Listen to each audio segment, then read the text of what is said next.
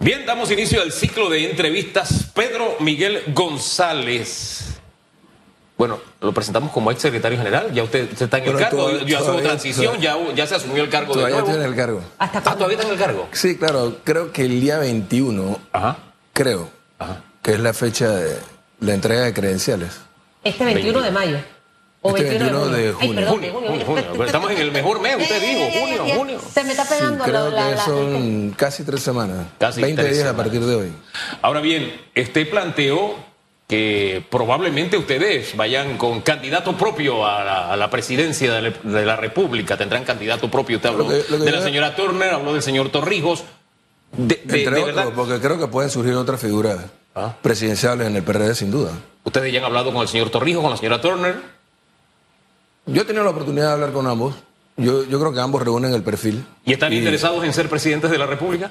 Bueno, mira que yo pienso que, aunque ellos no lo han manifestado públicamente, yo creo que estarían dispuestos a asumir el reto. Pero eso es una decisión personal de ellos. Alguien va a surgir. Una candidatura alternativa a la que se ha pretendido imponer desde el gobierno. ¿Por qué dice imponer? Eh, uno, la primera pregunta. Y la segunda esta sería la, primera vez que dentro del PRD surja una, una corriente de este tipo con otra candidatura. No, no, recordemos que desde que surgió el mecanismo este de las primarias, en, el caso del PRD fue en, el 98 la primera vez que, tuvimos el ejercicio, surgieron aspiraciones de funcionarios de altísima jerarquía en su momento y de otros compañeros del partido que no.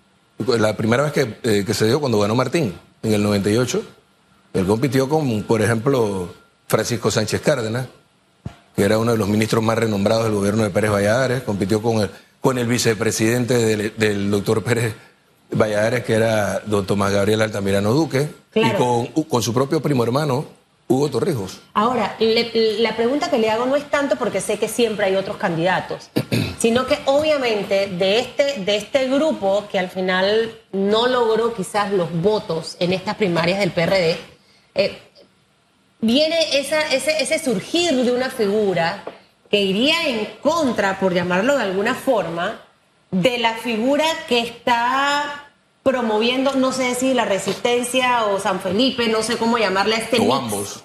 O ambos.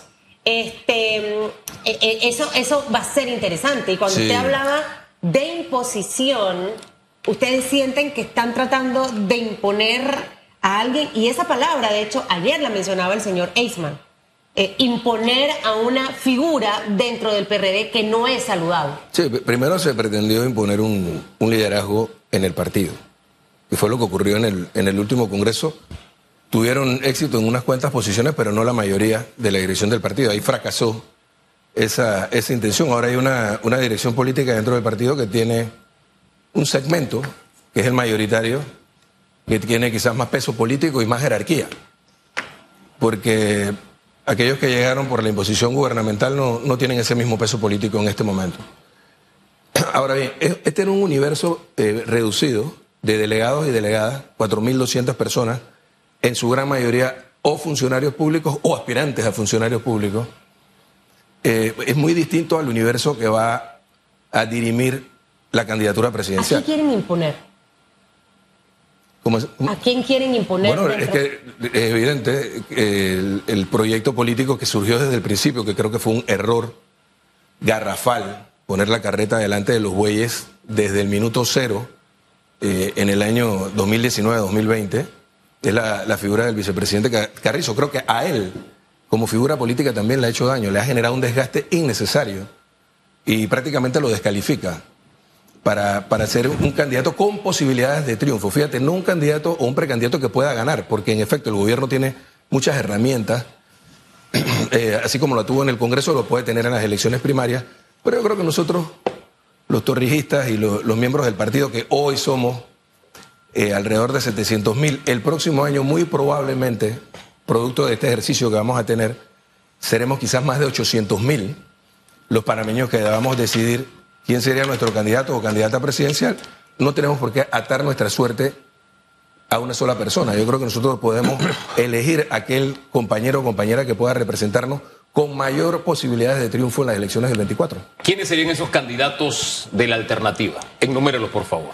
No, yo mencioné dos nombres, que tú los mencionaste hace un rato, que el, caso de Martín Torrijos o de la, doctora Turner, pero yo creo que en el PRD hay, hay gente, hay mucha gente con, con el perfil que pudieran representar un genuino y auténtico liderazgo torrijista porque el que tenemos en este momento no lo es. ¿Por qué? Ahora, nosotros, porque, porque nosotros, vaya, eh, eh, esta fue una, esta, la, la dirección política que culmina el día 21 fue una dirección política exitosa entre el año 2016 y 2019 para unificar al partido, jugar el rol que nos correspondía desde la oposición y ganar el gobierno. Pero fue una dirección política desarticulada desde su inicio, eh, desde el poder político. Eh, por un lado, eh, un grupo de ministras, por otro lado, un grupo de diputados que nunca supieron integrarse para hacer valer a la institución. Y llegó un momento en que el secretario general del partido quedó prácticamente aislado con un, grupo reducido de colaboradores dando la cara por los temas nacionales. creo que ahora existe la posibilidad de que esto se corrija si los nuevos miembros de la dirección del partido juegan su rol y no degradan a la dirección del partido a, convertirla en una especie de comando de campaña de José Gabriel Carrizo. Si ellos lo degradan de esa manera, eh, no nos queda otro remedio a los que somos militantes de este partido de, generar esa alternativa de, de las que les he hablado. Ahora, usted habla de candidatura impuesta solamente por mencionar un nombre, imponerle un candidato a Ernesto Pérez Valladares me parece un poquito difícil. ¿Cómo eso de que impuesta? ¿Quién lo está imponiendo y de qué forma se impone un candidato a propósito? Mira, en, el momento en que tú para hacer la campaña eh, arrancas convocando a todos los miembros de una junta técnica, eh, de gobernador para abajo, en una provincia, a todos los diputados, alcaldes y representantes, todos funcionarios de elección, que aspiran a ser candidatos nuevamente en la próxima vuelta y tener no solo el respaldo del partido, sino también el respaldo del gobierno, está eh, eh, impulsando una alternativa con ventaja sobre el resto de las alternativas que pueda tener el partido. Creo que también es un error porque todavía estamos a dos años de las elecciones y en la medida en que entramos en esta carrera electoral interna, eh, se pierde de vista lo que es la función de la gestión de gobierno. Eh, se reclama, en, este país en este momento hay una ausencia enorme de liderazgo, desde el gobierno y lo digo también desde la oposición. Tú no escuchas ni a los líderes de la oposición presentando alternativas, propuestas, orientando a la sociedad panameña. En este escenario, yo creo que en, este partido, que es el partido más grande, que está llamado a ser el partido de la transformación, existe ahora la posibilidad de que surja este movimiento que inspire nuevamente a la militancia del partido y a la sociedad panameña a apostar por el torrijismo. Yo quiero hablar de esa carencia de liderazgo en la que incluso señala el propio ejecutivo de su partido para cerrar, pero cierro el tema Gaby con dos cositas. Uno, eh, Gaby hasta ahora no ha dicho yo quiero ser presidente, pero todo el mundo habla de Gaby, todo el mundo habla de Gaby, desde las altas estructuras, todo el mundo, el que se sienta ahí, de alguna forma viene y habla de este tema cuando hablamos de política. Es más, hoy aparece una, dos glosas donde se indica que Gaby comienza su campaña. Y dice los lugares donde va a ser, ¿no? Va a ser en la comarca Noe, Circuito 12-2, Virgen del Camino, y por ahí señala, está en la estrella de Panamá, señala la, la agenda. Yo enseguida consulté porque uno verifica la información, ¿no? Y desde la vocería de Gaby me reaccionaron con asombro. Dicen, no, nosotros estamos trabajando en Panamá, nosotros no tenemos nada en la comarca. Eso de lanzamiento de campaña es falso. Fíjese que todo el mundo habla de Gaby y le establece de alguna forma incluso agendas. Esa es la que sale, la versión oficial es que no. Esa es una pregunta. ¿Por qué está de boca en boca? ¿Quién es el que lo tiene de boca en boca? Primero. Segundo, esto de la alternativa me recuerda que la historia del PRD ha sido que siempre gana el candidato del establishment del PRD, excepto cuando aparece la figura del señor Laurentino Cortizo, que no formaba parte del establishment del, del, PRD. O sea, ya uno de antemano sabe quién va a ser el candidato, para decirlo de otra manera, ¿no? Puede haber 5, 7, 10 precandidatos, pero no sabe quién es. O uno sabe que aunque sale, no va a haber una candidatura firme porque están divididos. Todo eso ha pasado el PRD. Esto es para preguntarle qué posibilidades tiene un candidato de alternativa. Esas dos cositas. Bueno, tú lo has dicho. Eh, Nito Cortizo terminó siendo un candidato.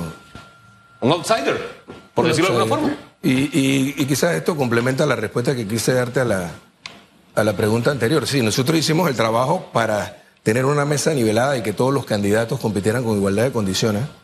Y después tuvimos la jerarquía y la autoridad para recorrer el país y unificar al partido en torno a ese candidato que fue Nito Cortizo. Pero él es eso, eh, eh, y así lo entiende, una especie de outsider. Muchos lo vimos como lo que fue Mauricio Funes en El Salvador para el FMLN, una fórmula para regresar con un independiente al poder y posteriormente tener un candidato eh, de la institución, alguien que crea en la institución. Porque lo, que ha ocurrido quizás no, no ha sido de mala fe de parte de él o de José Gabriel Carrizo, es que ellos no comprenden cómo opera un partido político. Y, y puedo decir con categoría, lo que voy a decir es algo que puedo decir con toda categoría. Este no es un gobierno del PRD.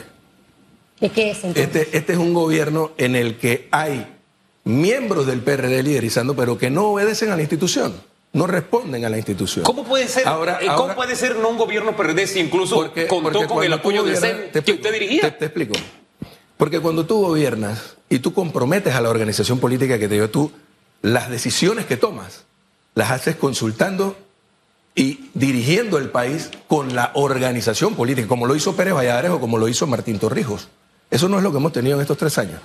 Y, la aspiración que tengo ahora, que ellos lograron eh, colocar a un nuevo secretario general que va a tener muchas limitaciones, por cierto, porque no tiene mayoría en el Comité Ejecutivo Nacional, pero lo lograron, es que ellos puedan armonizar con estos otros seis o siete miembros de la dirección del partido que llegaron navegando contra la corriente, con más jerarquía incluso que los que ellos lograron imponer, y puedan articular una estrategia para hacer lo que no hemos hecho durante estos tres años. Es decir, gobernar sinérgicamente partido-gobierno. Y de esta manera poder levantar la popularidad del gobierno y que cualquiera que sea candidato, o sea, hacer una mejor gestión de gobierno que la que hemos hecho hasta ahora, para que cualquiera que sea candidato por el PRD tenga algún chance en las elecciones del 24. Yo le tengo varias preguntas. Va a tratar de respondérmelas rápido para poder aprovecharlo, porque no quiero que se vaya sin responder varias de las cosas que me quedan en la cabeza. Em, lo primero, siendo Laurentino Cortizo una figura que no era un PRD auténtico, por llamarlo de alguna forma, venía de hecho de otro partido político, etcétera, etcétera. Eh, y lo que usted ha hablado de falta de, liderazgo, esa desconexión para la toma de decisiones, ustedes, eh, en la vida a veces uno toma decisiones incorrectas. Arrepentirse es parte del proceso y no cometer el error dos veces seguidas se arrepienten de haber tomado esa decisión, porque si vuelve a pasar el tema con Gaby Carrizo, básicamente sería casi igual, eh, al menos desde mi punto de vista, porque no ha sido una figura que ha estado militando dentro del Partido Revolucionario Democrático. La segunda, las encuestas que manejan los asesores o los más cercanos a Laurentino Cortizo hablan de que el gobierno tiene buena popularidad y que de hecho puede ganar nuevamente. Hablan mucho de ese 33%, señor Pedro Miguel. Y colocan al vicepresidente en una posición del primero y segundo para convertirse en el próximo presidente en el 2024. ¿Usted qué piensa de eso? Voy a, decir algo que sé que va a incomodar a algunas personas, pero esas encuestas de la estrella de Panamá eh, no tienen mucha credibilidad y no coinciden con las que hemos venido haciendo eh, durante los últimos años. ¿Qué dicen las encuestas suyas? Eh, negativos muy altos y, popularidad muy baja. O sea, pocas posibilidades. Si, si Gaby es el candidato nuestro, eh, podemos remarcarlo, no tenemos ningún chance de ganar en las elecciones del 24. Y probablemente se está apostando a eso, a ser candidato en el 24 eh, lograr el liderazgo posteriormente del partido y volver a ser candidato desde la oposición en el 29. ¿Qué tanto Creo que eso, algo, algo parecido a lo que ocurrió con Martín Torrijos, pero fíjate que es diferente, porque eh, nadie le adjudicó a Martín Torrijos la responsabilidad de nuestra derrota en las elecciones del 99. Por el contrario, él vino a ser como una tabla de salvación. Casi ganamos aquellas elecciones. Desde el poder sí se conspiró, y yo creo que esa es la factura que se le viene pasando por casi 25 años a Pérez Valladares para que perdiéramos las elecciones en el año de la reversión del canal. Pero Martín emerge como el nuevo líder, con una nueva generación de dirigentes. Este no es el caso, porque ¿Por qué no el, desgaste del gobierno no solamente se le va a atribuir al presidente de la República, sino a quien lo ha acompañado como vicepresidente en la mayor parte de las decisiones. Yo creo que el, el, mejor chance que puede tener el PRD y el torrijismo en la próxima elección es una candidatura alternativa que no cargue con las culpas, con toda la carga pesada de una administración que es cierto, ha tenido condiciones que no ha tenido ninguna otra administración con el tema de la pandemia, pero que sin duda también tiene muchas falencias precisamente por no haber gobernado con su partido. ¿Qué tanto pesa en su opinión el dolor de la derrota, o sea, de haber sido derrotado recientemente? Eh, en mi caso. ¿En su caso? No, pero si yo gané, yo no perdí. ¿Cómo? Yo gané, es decir, tú lo dijiste hace un rato. y eso me pasó ya una vez hace 10 años, ¿sabes? Si yo no hubiese perdido frente a la ola azul, no habría sido candidato a diputado nuevamente y no habría sido el secretario general que llevó al PRD al poder nuevamente. Y ahora yo estoy con las manos libres. Antes estaba muy limitado.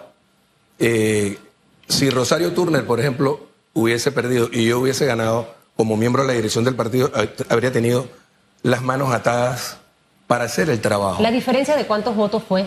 Y me tiene que contestar. Fue 47%, algo así como 244 votos. 244 votos. Hubo algo que no me contestó.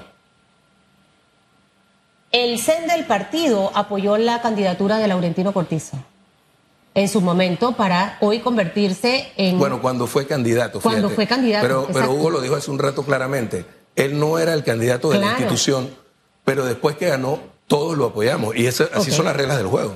Así son las reglas del juego. Ahora, eh, para muchos... Ahora, pero... él me preguntó a lo que yo no pude responder. Si, yo, si nosotros nos arrepentíamos. Eso se lo Yo no puedo hablar, yo no puedo hablar por el resto de las personas. Pero yo sí creo que nosotros cometimos un error que no debemos volver a cometer. Y es que la próxima vez que el PRD o el torrijismo lleguen al poder, debemos llegar con un liderazgo que esté comprometido con la visión del torrijismo y de nuestro proyecto político. Máxime que en este caso existe una propuesta a mediano y largo plazo, como es la visión 2050, que en muchas de las decisiones que se han tomado en este gobierno eh, se han hecho a contrapelo de lo que plantea la visión 2050. Es decir, no fue lo que planteamos en campaña.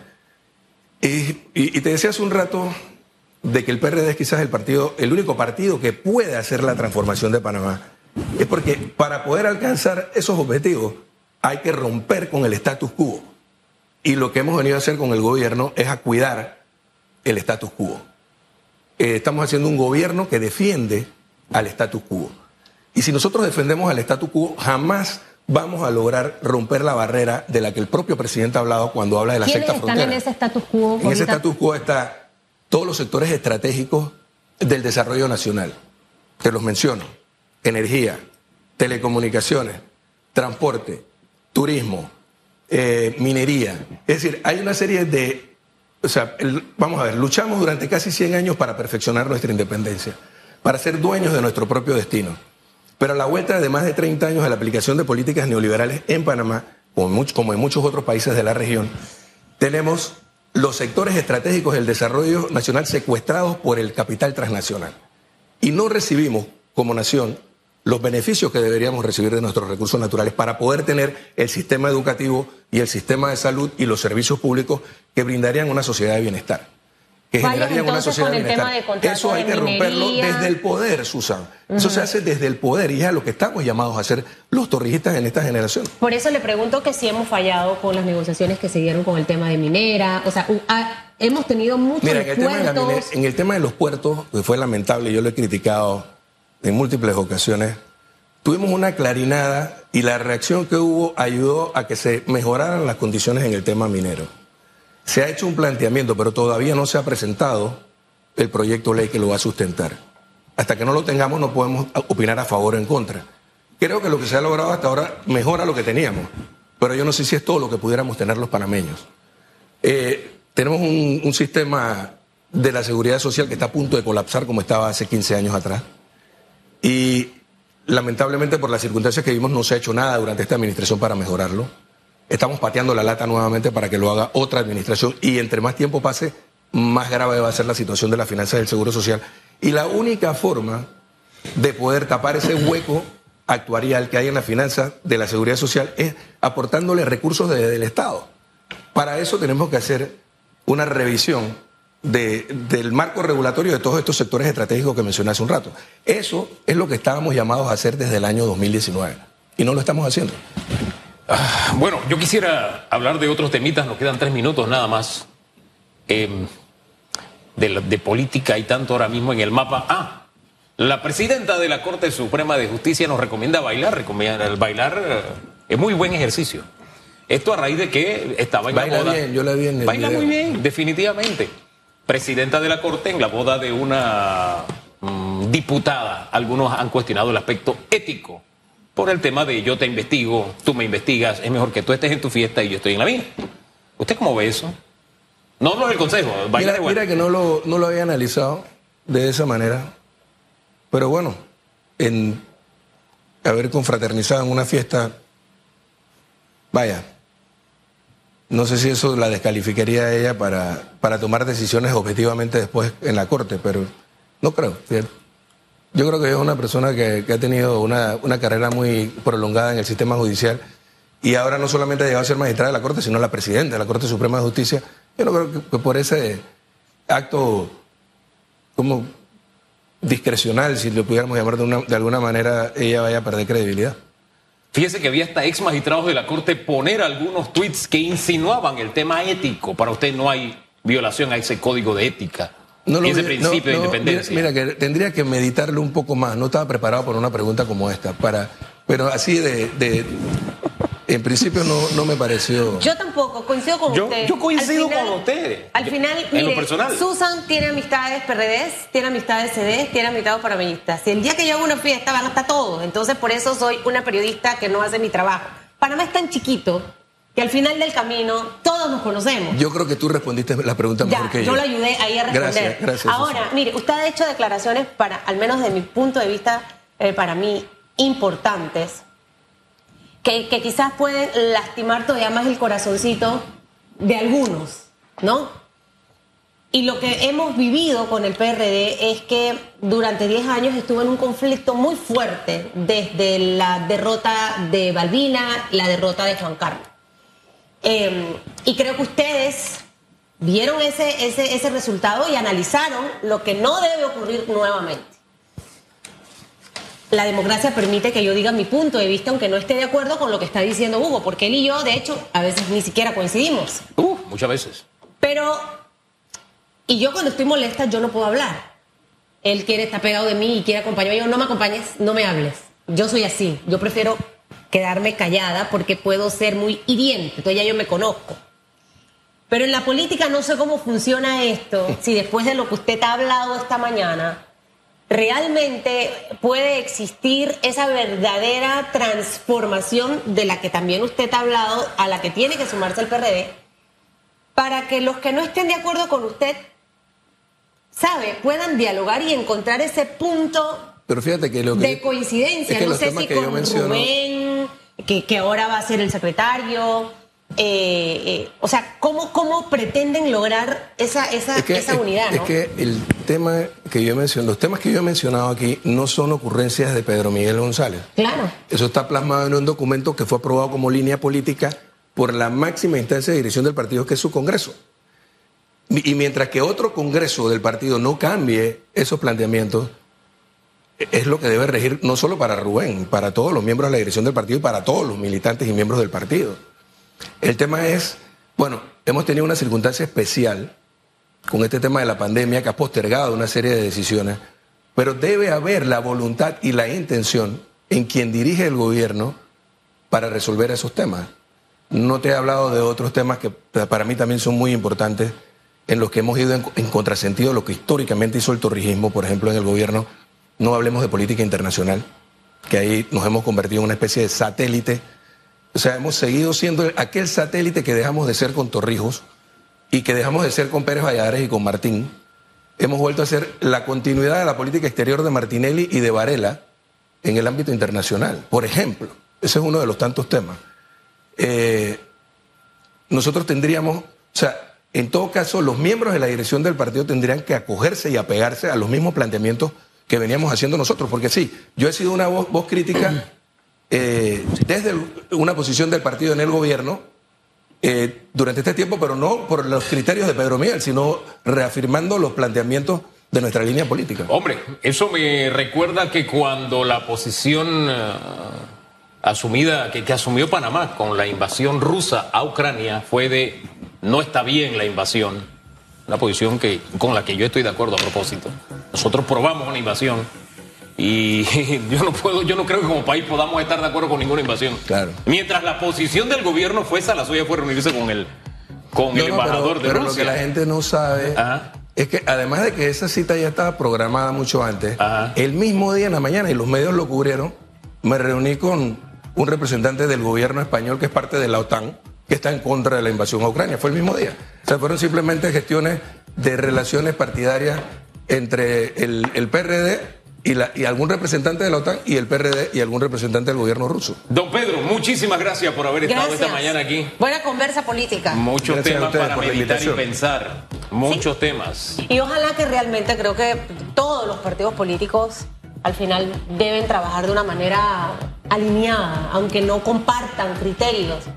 Porque el ver a los partidos, y lo estamos viendo cómo está el panameñismo, cómo está el cambio democrático, eh, eh, no fortalece en realidad la democracia, ¿no? Eh, y hay que, en, en esa vía, buscar esa, esa, esa opción de sentarse, conversar y ver que al final qué, qué logran. Ya conversó con Rubén.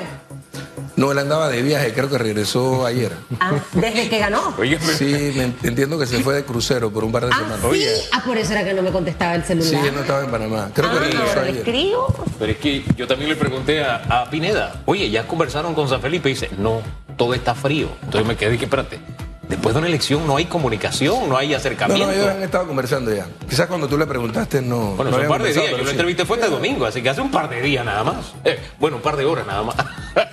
Gracias, don Pedro.